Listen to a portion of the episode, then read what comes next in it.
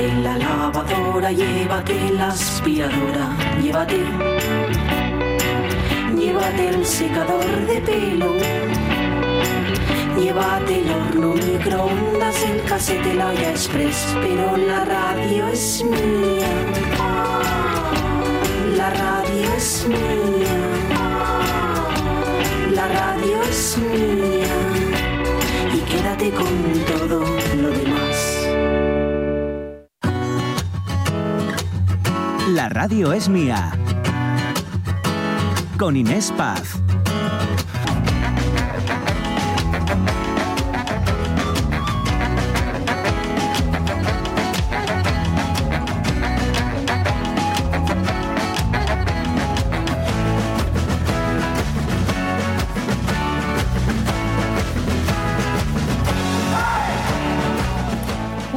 Minutos, la radio es mía, la radio es suya, hasta las dos de la tarde, ya saben, si nos dejan le seguimos acompañando, deleitando con maravillas. Oye, lo que, lo que ha traído hace un ratito Miguel Trevín, yo sigo, eh, ¿qué diría? Flotando. Impactada. No, no, flotando, flotando, porque impactada, fíjate, yo es el impacto, bueno, sí, impactaba la uva. Ay, ya me has liado. Eh, lo que quieran, pero Para no eso dejen- estoy aquí, para liarte. no, no, no dejen de ver esa maravilla de verdad que acompañaban a, a esta canción que para mí ya se ha convertido en un imprescindible. Pero bueno, seguimos, seguimos. Y lo hacemos, por cierto, con esa pausa eh, en el amor para echarse de menos. Funcionan esos tiempos sabáticos en las relaciones y entonces es cuando yo quiero volver a escuchar a mi querido Ross de, de porque él lo dice muy claro. Si nos damos un tiempo hay que dejar las cocinas claras, que luego vienen los malos entendidos. ¡Estábamos tomándonos un descanso! Y punto, hombre, ya. ¿Qué dicen nuestros oyentes con nuestro tema del día? Se nota que es viernes, ¿eh? Sí, pues nuestros oyentes, a ver, ¿me escuchamos bien? Sí. Nuestros oyentes dicen, por ejemplo, a Juan Manuel Rodríguez Rego, expertos en general, o sea, los que opinan sobre esta tendencia de la pausa en pareja, expertos en general o en camarada general. En camarada, este, he escuchado el programa ayer, ¿eh?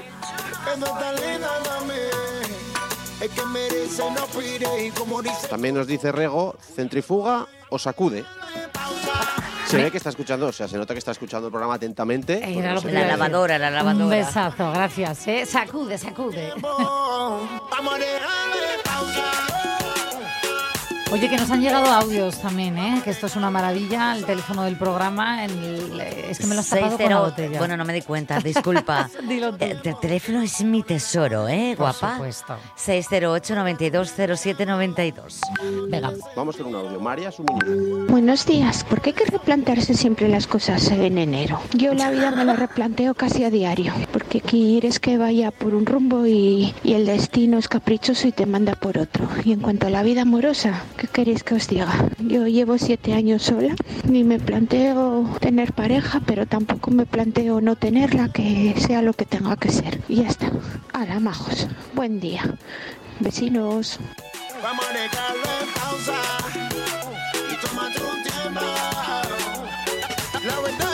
Bueno, pues luego vamos con, con el tema que hoy está dando para mucho, ¿eh? Eh, hay que ver. Bueno, la una y once minutos, que antes, eh, con esto de que es viernes, ya sabéis que os proponemos, nos gusta proponeros planes por toda Asturias.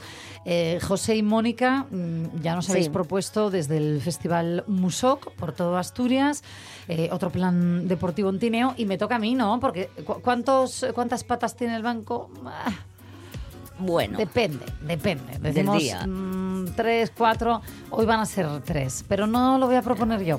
Lo va a hacer Pablo de Soto, que es el director de Laboral Centro de Arte en Gijón. Muy buenos días, Pablo. Buenos días. ¿Qué tal? ¿Cómo estás? Muy bien, muy bien. Ayer tuvimos la- el lanzamiento de la programación de laboral para el 2024 y con ganas ya de seguir recibiendo visitantes y de hablar de nuestros contenidos a tu audiencia. Pues mira, Pablo, eh, de verdad, lo primero felicitarte, felicitaros porque el 2024, desde luego que viene eh, tremendo, eh, con propuestas súper, súper de primer nivel, súper interesantes en Laboral Centro de Arte. Así que nosotros trataremos de ir eh, haciéndonos eco de algunos de los imprescindibles para toda Asturias, ¿vale? Y para quien quiera visitarlos. Por ejemplo, hoy mismo. Hoy mismo estrenáis una exposición que además, eh, digamos que viene dentro de, una propuesta ¿no? que va más allá de solamente la, la- la exposición, como si fuera poco, por otra parte. Exactamente, sí, es eh, el colectivo cultural eh, y fanzine eh, Antic Más, que tiene en Gijón y que está mm, promoviendo jóvenes creadores, pues ha escogido a una joven pintora eh, gijonesa que se llama Aida Ribeiro, que tiene un estilo de pintura así muy influenciado por el anime japonés y a las seis de la tarde vamos a inaugurar su exposición que pero se va a acompañar también de un programa musical a cargo de NF248, que es otro colectivo de radio y de música electrónica que van a haber DJs, y va a ser también un evento para, para descubrir el trabajo de Aida Ribeiro, de Antic y también disfrutar. Que me encanta cuando se aunan ¿no? diferentes propuestas artísticas, incluso de diferentes personas, eh, que a priori podríamos pensar no tienen nada que ver y que juntos funcionan de maravilla, ¿no? que es un poco lo que va a ocurrir esta tarde en, en la laboral. Exactamente, esa es la voluntad y creo que la cultura contemporánea funciona así, ¿no? Los, quizás en otras generaciones, pero con todo el avance que ha habido de, cómo vivimos como, como, como humanos, cómo nos relacionamos con la cultura, con diferentes formatos, ¿no? Y hoy la, cultura también es muy digital, ¿no? Entonces creo que esa combinación de, en este caso, de pintura, que podemos pensar que es un formato muy tradicional, pero co- con, toda la influencia a nivel de los motivos, de los contenidos, de toda de la cultura japonesa, ¿no? Y después, in situ, va a haber unos DJs, unos músicos que van a también a, a tematizar, digamos, que el ambiente sonoro, la música que se va a escuchar en la, en la inauguración en el hall laboral, pues va a tener también, un, digamos, una estética sonora que, que, eh, influenciada por el, por el anime y la cultura japonesa, que es verdad que viene de Japón, pero que desde hace, desde hace décadas es parte de la cultura global, ¿no? Y, Claro. y caso también española, ¿no? Eh, a las seis de la tarde, ¿no? Seis de la tarde y hasta las nueve y media. Genial. Hay, que, hay que poner eh, fin porque si no allí nos, nos eh, quedamos. Es entrada libre, por cierto, hay que comprar la entrada mm, por anticipado. Es entrada eh, entrada libre, eh, va a haber también la posibilidad de, bueno, va a haber también bebidas y, y para pasar también un buen rato y bueno, invitado también, invito también a todo su público también a, a la audiencia a, a que se pasen también a, bueno, a- a- y, y quien digamos que también venga a, la, a descubrir esta inauguración, si, si, si que viene con más tiempo y con Claro. más ganas, tenemos cuatro exposiciones más, que digamos somos un centro muy grande y, y tenemos cuatro exposiciones más esta que inaugura cinco en total, ¿no? Que Mira. es para pasar una, una buena tarde. Era lo que te iba a decir, Pablo. Desde luego que sí, oferta hay. Una vez que ya se va ¿no? a la inauguración de hoy, dejen tiempo, por favor, porque eh, me vas a permitir que me detenga en una de ellas, ¿vale? Porque estamos hablando tanto estos días eh, de los pellets, los pellets, los plásticos en el mar. Vosotros tenéis una exposición maravillosa, que es además un, un proyecto de, de Carlos de Paz, que, que, mm, a mí me encanta cuando el arte no se utiliza también como denuncia social y en este caso lo hace de una manera tan preciosa, tan bella, ese océano plástico, ¿no? Es la exposición. Sí, una exposición que inauguramos en febre- perdón, eh, finales de noviembre del año pasado, ¿no? Eh, y que tristemente se ha puesto de máxima actualidad con, con, con- con el desastre ambiental eh, que, está, que está sufriendo la costa la costa norte. ¿eh? Y en este caso es un fotógrafo que viene parte, esta exposición Océano Plástico fue parte de la programación de encuentros fotográficos de Gijón, ¿no? Y, y, el, y el- el fotógrafo es también nadador de, de aguas, digamos, de, de, eh, nadador de mar abierto, ¿no? Eh, combina esas dos cosas, ¿no? Combina su capacidad técnica como, como fotógrafo para, para, para hacer fotografía subacuática, ¿no? Y el tema de, sus, de, su, de su fotografía es cómo el mar se está llenando cada vez más de plástico. Él vive en la costa, en, en el Levante, en, la- en el Levante español, y, y- y convierte, digamos, en, en objeto fotográfico, ¿no? Eh, eh, la presencia de plásticos en, en- en los océanos, que ahora mismo estamos viendo eso. Mm, No hubiera hecho falta el el- la tragedia de los pellets, pero claramente eh, el Pero medio ambiente para- está sufriendo Mm, el y foco. sí, yo creo que, claro, exacto. Yo creo en nuestro, en nuestro caso, bueno, cuando eh, traer estos contenidos fotográficos que tienen que ver con el medio ambiente, eh, y más el año pasado que dedicamos nuestra programación al cambio climático y, a- y al, y al- y al medio ambiente, pues era un contenido que, que nos pareció muy muy muy, muy, inter- muy necesario, ¿no? Más que Claro. estéticamente genera, claro, creo que también el arte tiene también esa capacidad, ¿no? De- pero creemos también que la, la forma es importante, ¿no? Que la calidad artística sea sea eh, de primer nivel, pero creemos también que los contenidos son también, cuando van de la mano, creo que también hacen a la gente pensar y creo que como sociedad estamos en un desafío. Que nos Queremos- remuevan, queremos sí.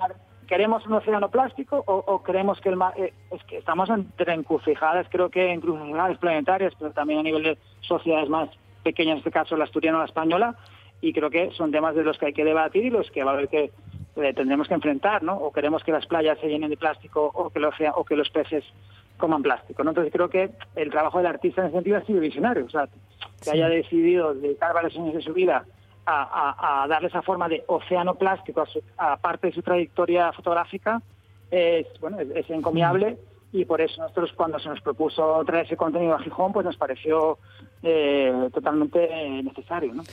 Pues sí, enhorabuena. Y, perdona, y por, y- por- y por dar una idea, ¿qué se va a encontrar el público? Se va a encontrar con una serie de fotografías, también vídeo, de, de- de- de esos plásticos que a veces generan colores, generan- es verdad que son unas formas que a veces se llaman la atención, ¿no? E- Incluso que son Eh, bonitas, ¿no? Como los residuos captados de esa sí. manera, es que son fotografías preciosas, pero claro que te hacen pensar, ¿no?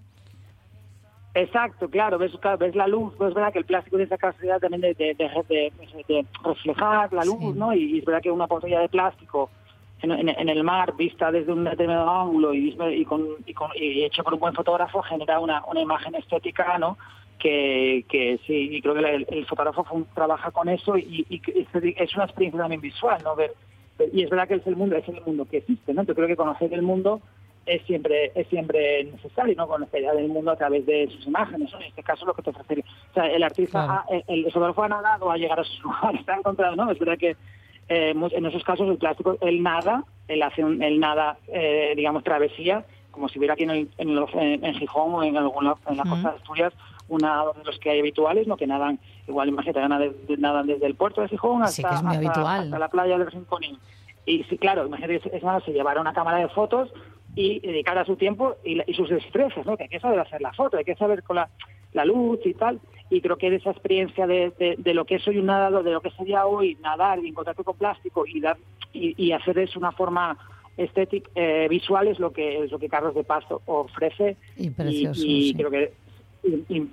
infelizmente es de máxima actualidad, pero que como, como fotografía es bella. pero También hay Sí, que sí lo decir, es. sí, como tú has apuntado. Sí lo es, pero eh, precisamente no se puede a través de esa belleza fotográfica uno plantear esa dicotomía de, uy, pues qué bien venir a ver algo mm, bonito visualmente, pero que me está removiendo por dentro de, oye, vamos a acabar con, con esto. Como dices, los pellets lo ponen más de actualidad, pero es que es algo que lleva existiendo desde hace mucho tiempo y que las propias organizaciones medioambientales ahora lo denuncian, ¿no?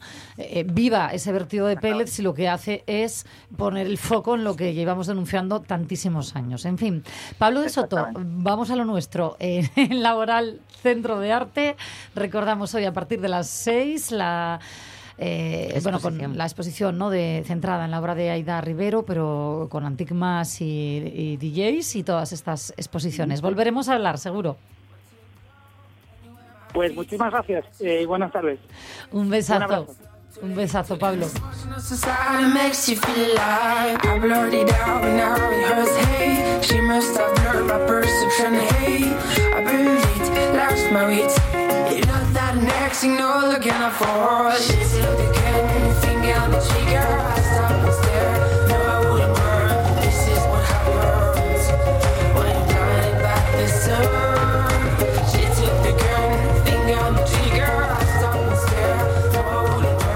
Los viernes estamos muy musicales ¿eh? en general. Nos apetece a todos bailar un poquito, así que lo vamos a hacer. Nos vamos a quedar, eso sí, ahora en Casina. Eh, bueno, en Casina y vamos a salir a muchos otros lugares, porque David Varela hace también esa magia musical. La radio es mía.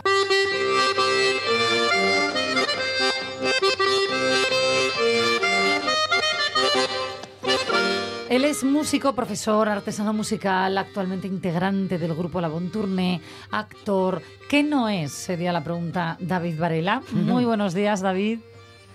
Pues no soy alguien que pueda estar quieto, Inés. No, eso se- desde luego me ha quedado claro. me encanta. ¿Qué tal? Buenos días. Tenía ganas ya de hablar contigo porque, ay, yo qué sé, entre festivos, gripes y demás, hacía Entre tiempo. uno, y, entre uno y otro, sí, y es cierto que llevamos una temporada ahí como si estuviéramos enfadados. ¿eh? ¿Verdad? No, no, Pero no, no, no, a- no, de eso nada que saliste conmigo, ¿eh? No, no, Sí, no, no, no. Yo, Bueno, y es verdad, y es verdad, y es verdad que estuve con Mónica y, Sí. bueno, Ay, y a- y a Jorge que lo vi el otro día asomar un poco así la cabeza por la ventana aquí en el Natahoyo, que digo, mira. ¿eh? Vamos a mandarle un besazo desde aquí para que se recupere porque, madre mía, le ha pegado gordo. un abrazo enorme que tenemos que mandar y para que recupere. Eso. Eh, pues oye, vamos a lo nuestro, David, porque decía yo, eh, escuchamos buena música, nos quedamos en casina, pero es que esta música muchas veces ha dado la vuelta al mundo. Bueno, pues está llegando a todos los lugares del mundo y más gracias a esta sección, ¿no? En la que alimentamos pues a, a estos horas de, de semana, decir, de, cerrando la semana ya alimentamos a la gente con musiquina, con musiquina asturiana, con música tradicional y bueno, ya sabemos que además nos están oyendo desde cualquier parte del mundo. Creo que desde la Eso. Antártida también tenemos algún oyente, ¿eh? Nos consta, dentro de cuando cantábamos, ¿os acordáis lo de los oyentes de 20 millones? Ahí, ahí. Pues ahí hay alguno en la Antártida, seguro. llama, llama mucho la atención en algunas de las exposiciones que yo hago, de- sobre todo de acordeón diatónico, cuando saco a esquimales tocando acordeón diatónico. ¿eh? Hombre, tiene que llamar la atención, desde luego que sí. Y claro, que den así, oye, que la, la música no tiene frontera ninguna, Claro. llega hasta todos los sitios y más en las ondas, ¿no? Pues venga, vamos a ello. Deleítanos Venga, con pues. tu lista, David.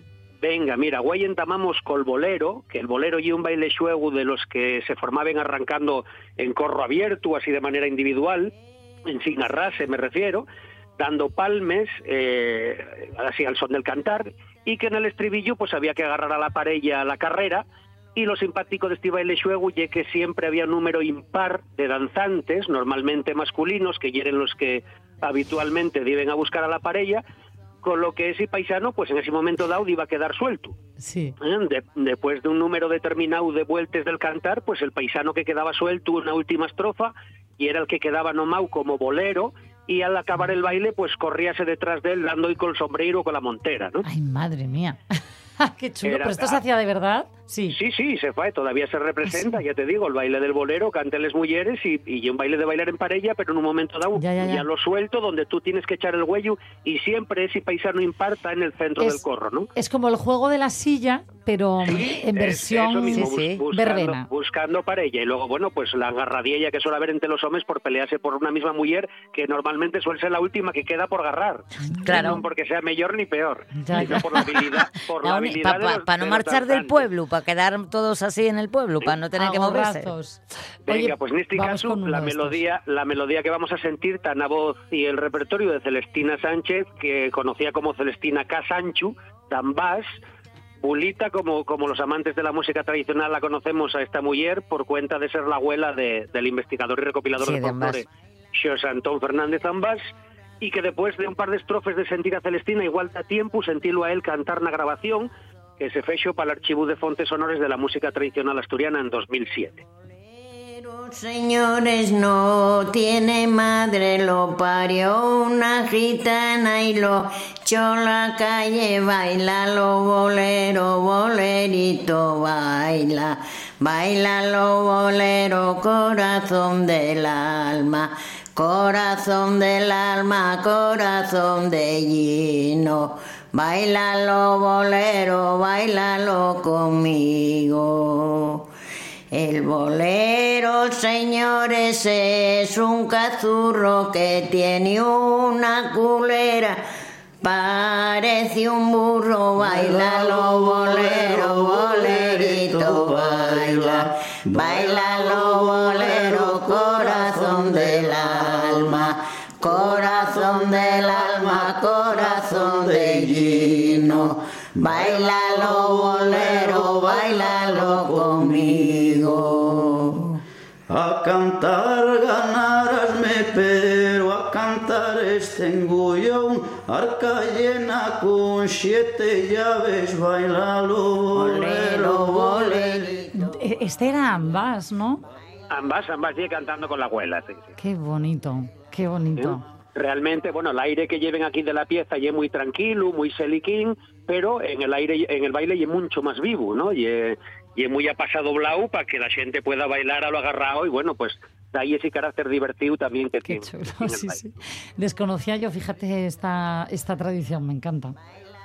Bolero, corazón del alma, corazón del alma, corazón de lleno.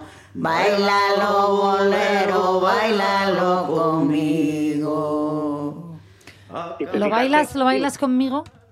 si te fijaste incluso en la letra, pues eso, ¿no? Lo que va haciendo es, pues alegóricamente meterse con el, el bolero, Claro. ¿no? Llamando Luca Zurru, que parece un burro, que es de una gitana, decir, Sí. pues... Entonces, entonces Em, Empezó cosas que- muy fuerte, empezó muy arriba, ¿eh? No sé. Quedamos aquí mirando diciendo, madre mía, vienen arriba. Oye, bueno, pues eh, supera esto, no sé si podrás, ¿eh? Bueno, pues mira, la verdad hay que sentir ambas siempre y una gozada, pero per delante de ambas hubo gente investigando, eh, sobre todo pues lo que lle- dentro de la tradición hay una figura muy importante a nivel mundial que es Alan Lomax, eh, Alan Lomax que, que nació en el, en el 1915, fue un musicólogo y folclorista, documentalista y era, y era estadounidense, ¿eh?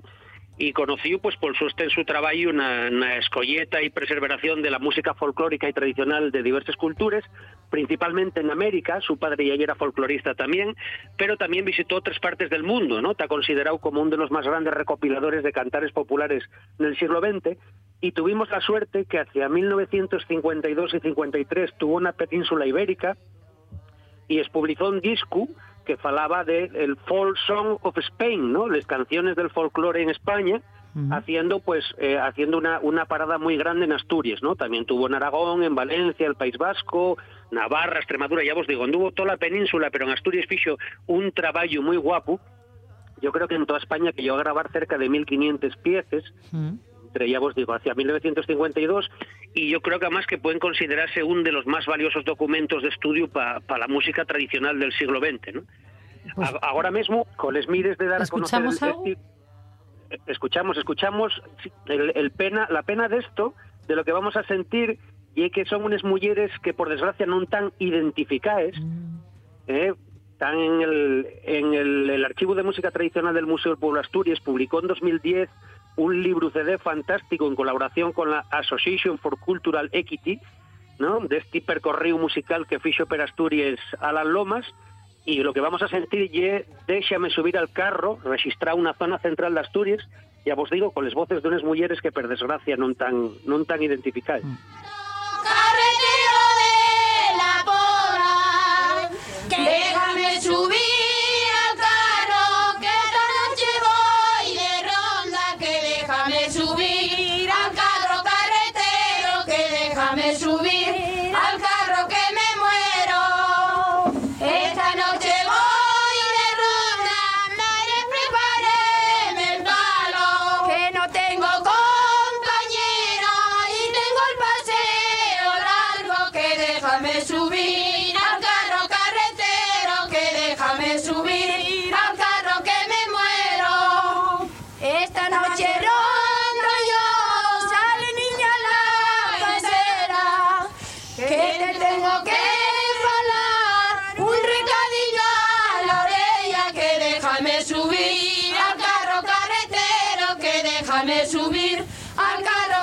lo que, mira, eh, lo que sí que se nota son voces bastante jóvenes, parecen, ¿no?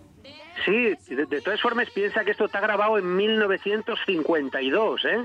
Imagina que este, este Alan Lomas pues tuvo ya un- mucho en la evolución de las tecnologías de grabación, eh, anduvo experimentando con grabadores portátiles, que fue lo que dejó llevar a cabo el su trabajo de, de escolleta pues por, por distintos pueblos, ¿no? Y se escucha muy bien, que- ¿no? Imagináis que venía en una furgoneta en, en llena de aparatos, ¿no? Y, y- y calcular que por aquellos años de incertidumbre social y política, ¿no? Con el belicismo que asediaba Europa, pues lo que podía significar toparse con este señor equipado de aquella manera, que, que podía parecer un espía, ¿no? como poco, como poco. Sí, Sí, sí, sí, no, el, primer recibimiento seguro que no era mm, así como tan... Entonces, y es fácil, y es fácil que la mujer, la gente mayor, pues fuera reticente también a, a enfrentarse, a decir, coño, este paisano que llega aquí con eso queriendo grabarnos. Entonces sí es cierto que hay un archivo grande de, de voces moces, de gente, de gente mozo de la época cantando, ¿no? Que, que, que ya os digo que la desgracia es que en muchos casos eh, están sin identificar, ¿no? Y es cierto Claro. que hay datos de, de mucha gente, pero bueno, volveremos, volveremos a sentir el trabajo de Alan Lomas porque Ay, ya sí. os digo que, que desempeñó un papel crucial en la perseveración y esparcimiento de la música folclórica y además que dejó un impacto impresionante en la historia musical.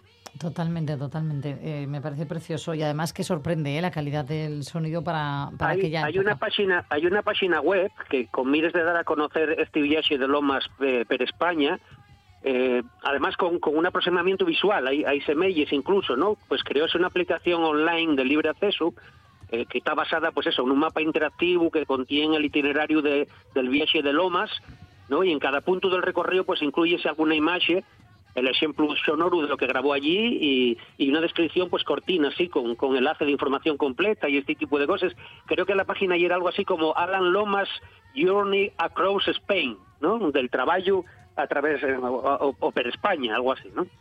Vale pues eh, en esa página web por tanto se podría se podrían escuchar esta y otras, ¿no? Documentos, documentos sonoros del viaje, ya os digo, con imágenes.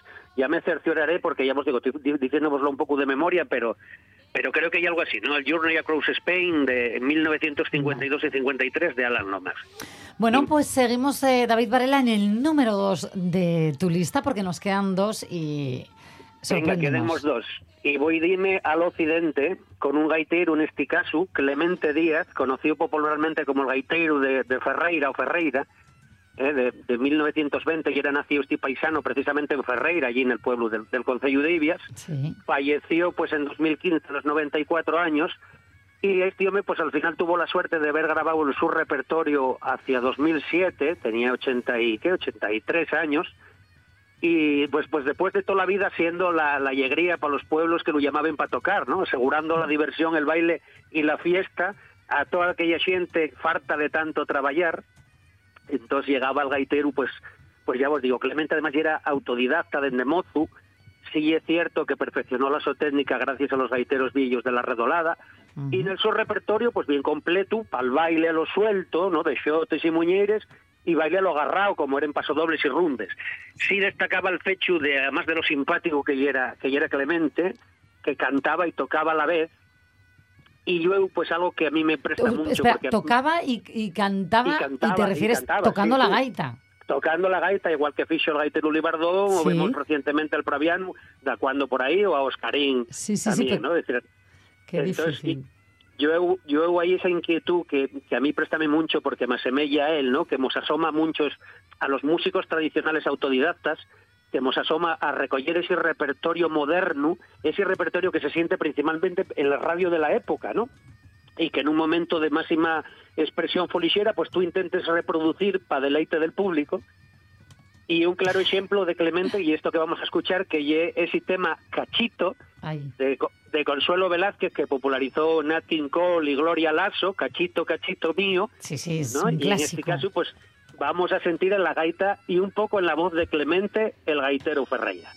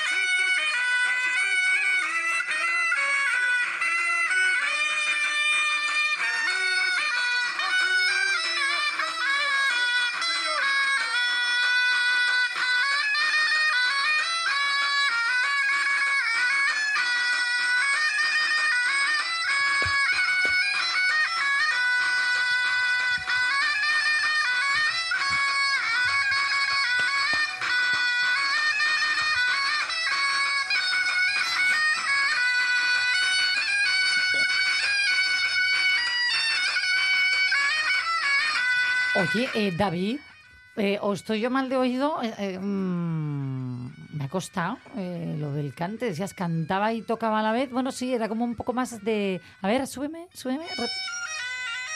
Hombre, es que justo ahora no. Él, él- él iba cantando por lo bajino, ten en cuenta la dificultad que Claro. supone Claro, el, el el fuelle. estar soplando. Mm. Tú que ya, ya tuviste una, un acercamiento a lo que es el instrumento. Por eso, ¿eh?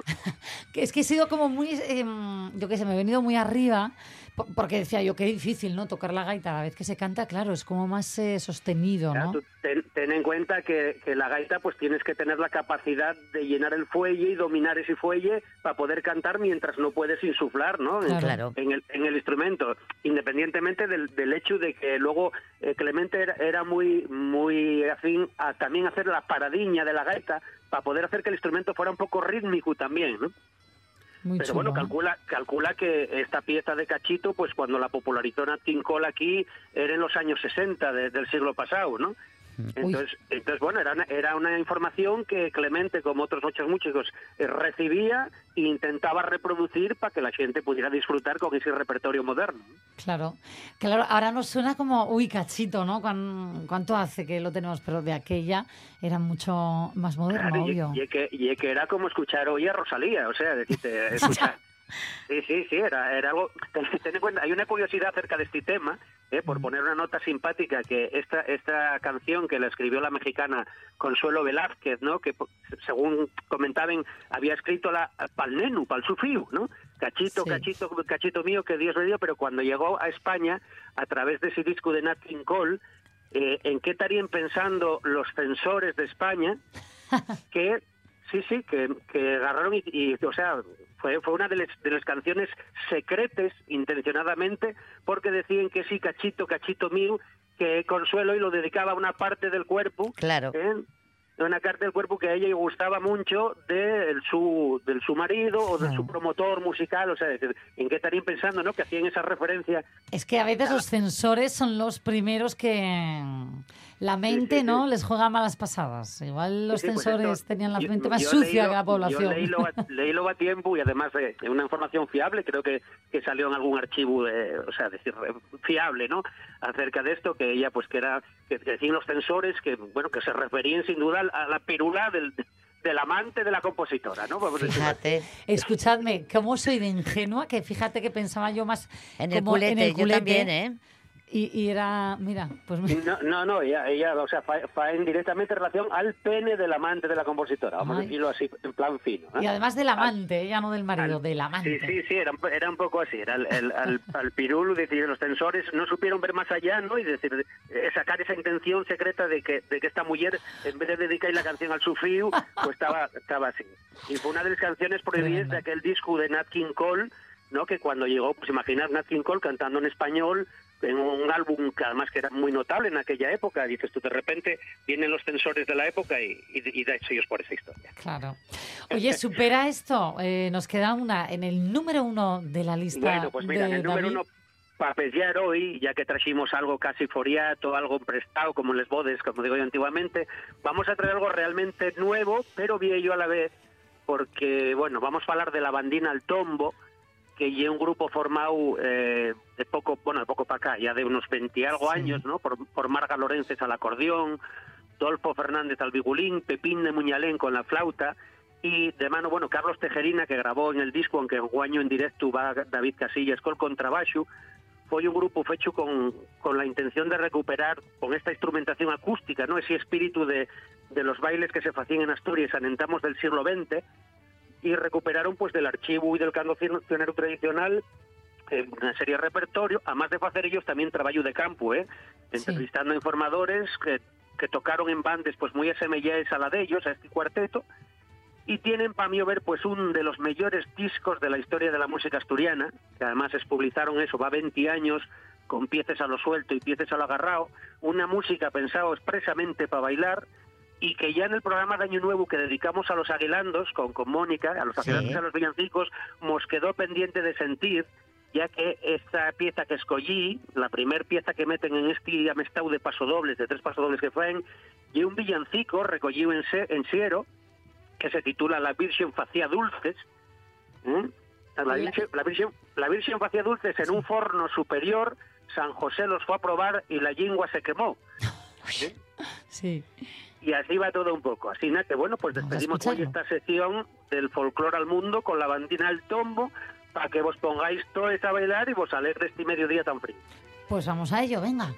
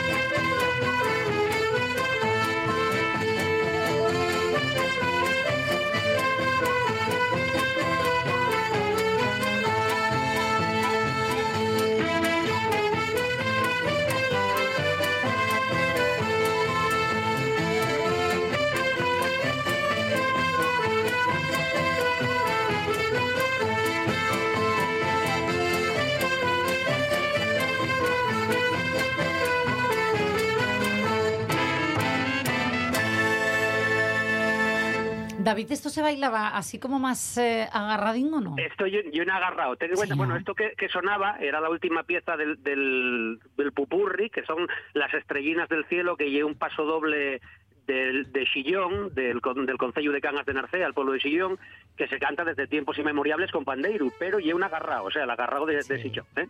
Qué chulo. Pues eh, gracias de verdad por esta selección musical. Y, nada, que la semana que viene. Iba a decir esto de más y mejor, mejor no lo sé, pero más seguro. Seguro, venga, pues un placer que tengáis la semana más feliz posible y nos sentimos el próximo viernes, eso, si, si los dioses así lo ven oportuno. Esperemos, cruzo dedos, un besazo. Venga, cuídate, un beso.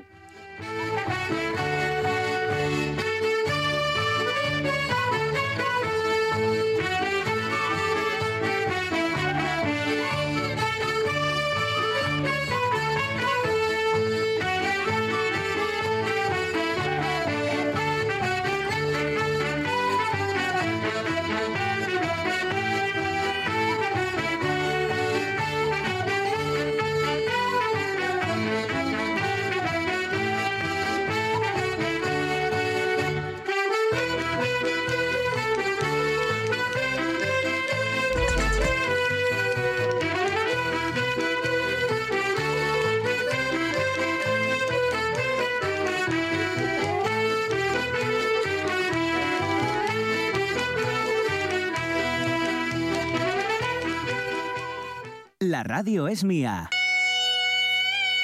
¿Tú me enseñarías a tocar la gaita, David Varela? Pues claro, ya sabes lo que dice el refrán, después de vieja gaitera, ¿no? Ya después de vieja gaitera, ya veréis que os va a sorprender. Con Inés Paz.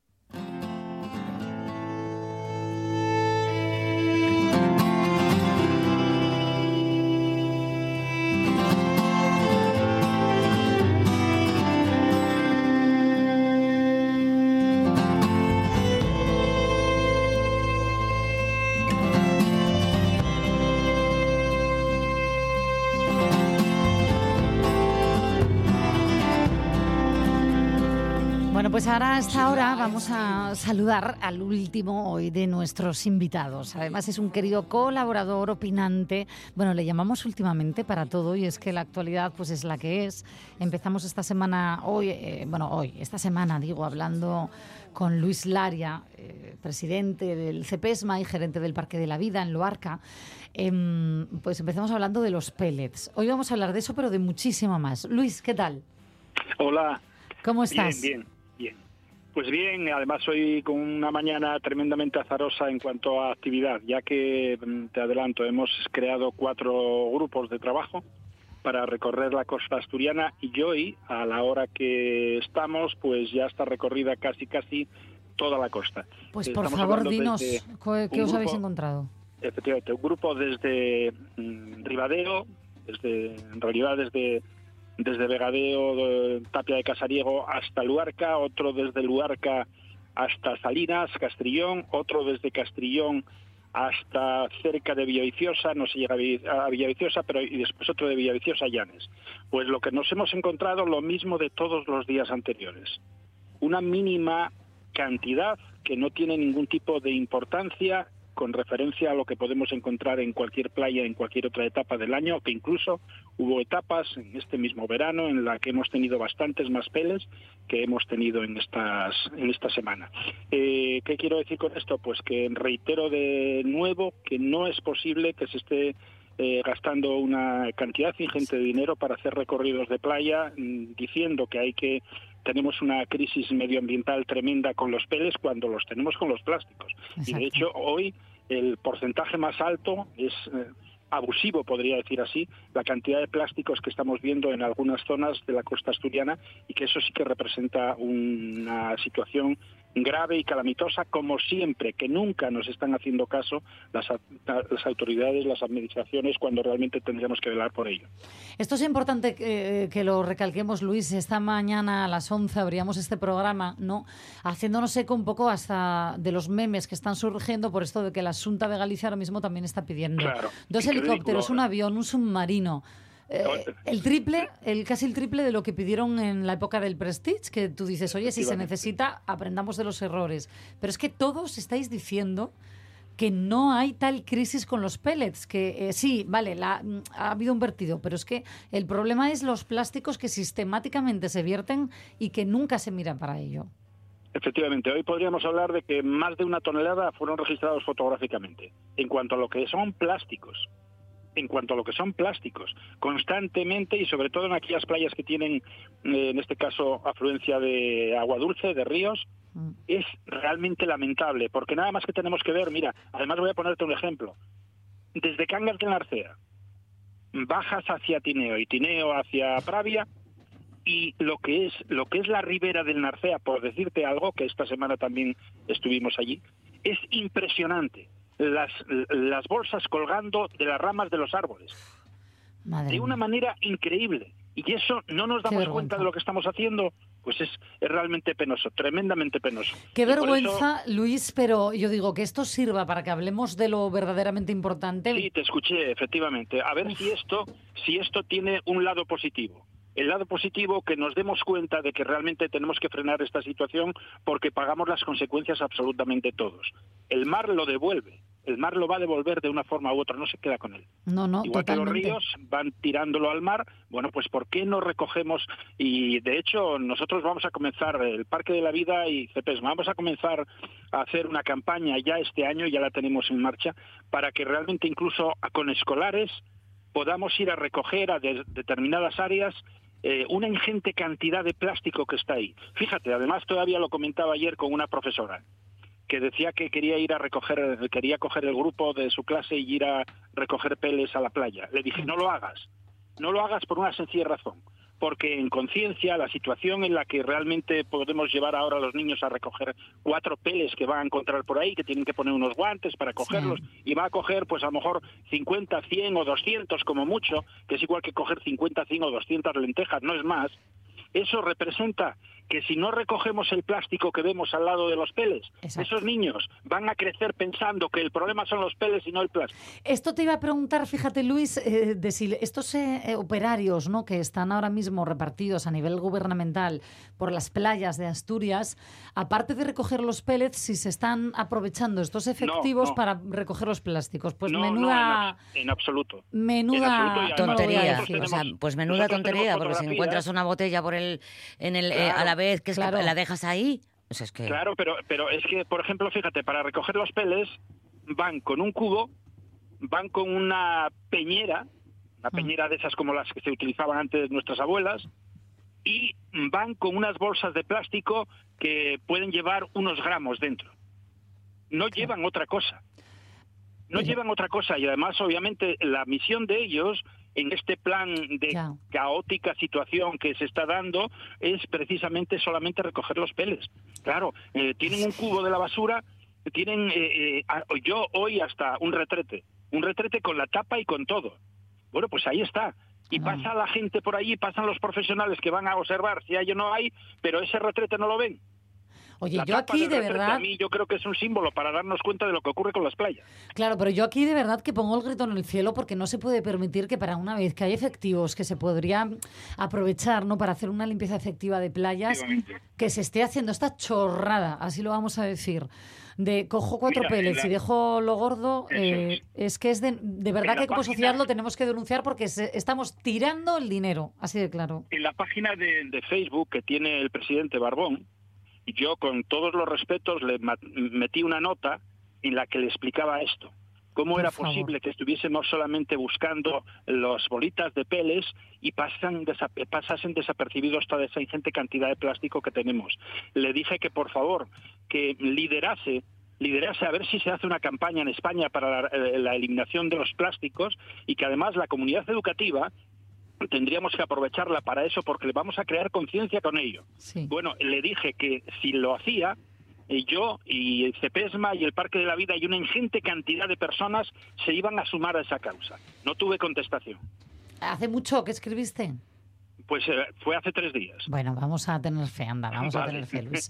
Que entiendo yo que estarán ocupados. Bueno, seguro que sí. Hoy, por ejemplo, pues ya ves lo del alto horno de, de, Ahí de. Arcelor, etcétera. Hay cocinas para estar medioambiental, el problema medioambiental podemos ir minimizándolo entre todos. En primer lugar, No, no, sí. recogiendo, haciendo campañas para la recogida del plástico y en segundo lugar, minimizando el consumo del plástico, que sí que podemos de cualquier manera, en cualquier momento, todos los días podemos minimizar el consumo del plástico también. Oye, Luis, que no me quiero quedar yo sin minutos porque esto del plástico eh, es súper importante, pero hay otro asunto que quiero tratar contigo antes de despedirnos hoy. Eh, a ver, porque no sé si la gente lo leyó en prensa, el titular este, de una pequeña foca hace parada en Playa España. Y el caso es que hay una pequeña foca, pero no es la única, hay alguna otra foca eh, que sí han llegado a las playas de Asturias. ¿Qué ocurrió? Que claro, Mira, llama la ahí- atención, nos acercamos, bla, bla. Claro, y ese, ese es el Mal. problema. Ese es un problema. Mira, eh, yo lo digo constantemente también y desde hace un tiempo nosotros teníamos eh, preparado un protocolo de asistencia en cuanto a qué hacer, pues cualquier persona que va a pasear con un perro por una playa o solo, en pareja o con los niños. Cuando tenemos una foca, ahora mismo tenemos cuatro, siguen estando cuatro focas en la costa asturiana. Eh, dos de ellas son adultas, otra es un ejemplar que no tiene ningún inconveniente y esta otra es la que realmente parece ser que se vio ayer por la mañana de nuevo a unas eh, dos millas más o menos precisamente de la playa de España. ¿Y ¿Qué ocurre? Cuando veamos, por favor, cuando veamos por, por favor una foca, lo que tenemos que hacer es no acercarnos a ella. Observarla, disfrutarla si queremos. En primer lugar, no acercarnos a ella. ¿Pero por qué? Expliquemos el por qué, a ver si a la gente le porque queda... una foca, una foca nos puede morder. Bien. Claro que nos puede morder, pero además estamos atentando contra su tranquilidad y a lo mejor pues está ahí necesitada de Claro, se siente meterse en el agua amenazada. está agotada, claro. Y generalmente cuando son ejemplares juveniles necesitan estar en tierra porque es eh, la fase primaria en la que realmente no son tan abundantes las presencias en el agua y sí que lo son en tierra. Esos eh, ejemplares son eh, pues eh, poslactantes, o sea, acaban de, de dejar de mamar y obviamente pues no tienen recursos alimentarios suficientes, etcétera. Jamás se nos tiene que ocurrir eh, comprar pescado porque sepamos dónde está e ir a llevárselo, porque entonces lo que hacemos es humanizarla. Eh, nosotros, imagínate, en el Parque de la Vida eh, y con Cepesma, eh, para la recuperación de las focas, uno de los apartados que eran primordiales y exigibles es que nunca la alimentación a esas focas bebés o adultas eh, tendrían que hacerse con ropa de calle. Para alimentar a esas focas que las teníamos en la piscina o que las teníamos en espacios exteriores, había que poner una bata blanca. ¿Por qué la bata blanca? Porque una foca, cuando aparece en un puerto, en una playa, y resulta que le estuvo alimentando a alguien con una bata blanca, pues no va a hacer caso del ser humano que está vestido de calle. Entonces, sí, sí, es- claro, eh, con una bata blanca lo va a tener como positivo, pero si estamos de calle no. Y es otra otra cosa primordial y absoluta que es la que tú me apuntas en el inicio. De ninguna manera, salvo autoridades, eh, un guardia civil, Seprona, guardería de medio ambiente, etcétera, de ninguna manera se debe de decir el espacio en el que está, Por el favor, punto donde sí. está. Esto de- esto es masificar. Eh, exacto. Las redes sociales en esto, mm, mal, no. Son un peligro, sin duda Exacto. alguna. son un peligro. Entonces, Pero eh, si llamamos al Seprona, es que Sí, esto no sí, me queda claro. claro. Luis, hay que llamar al, sí, hay que llamar al 112 o a la Guardia Civil. Efectivamente, eso sí que hay que llamarlo y a ellos sí que les hay que decir dónde está, pero de ninguna manera ni en redes sociales, ni en medios de comunicación, ni a los amigos, etcétera, porque a veces, bueno, salvo que sea una persona muy íntima, pues eh, eso después es una película que va corriendo de boca en boca, ¿no?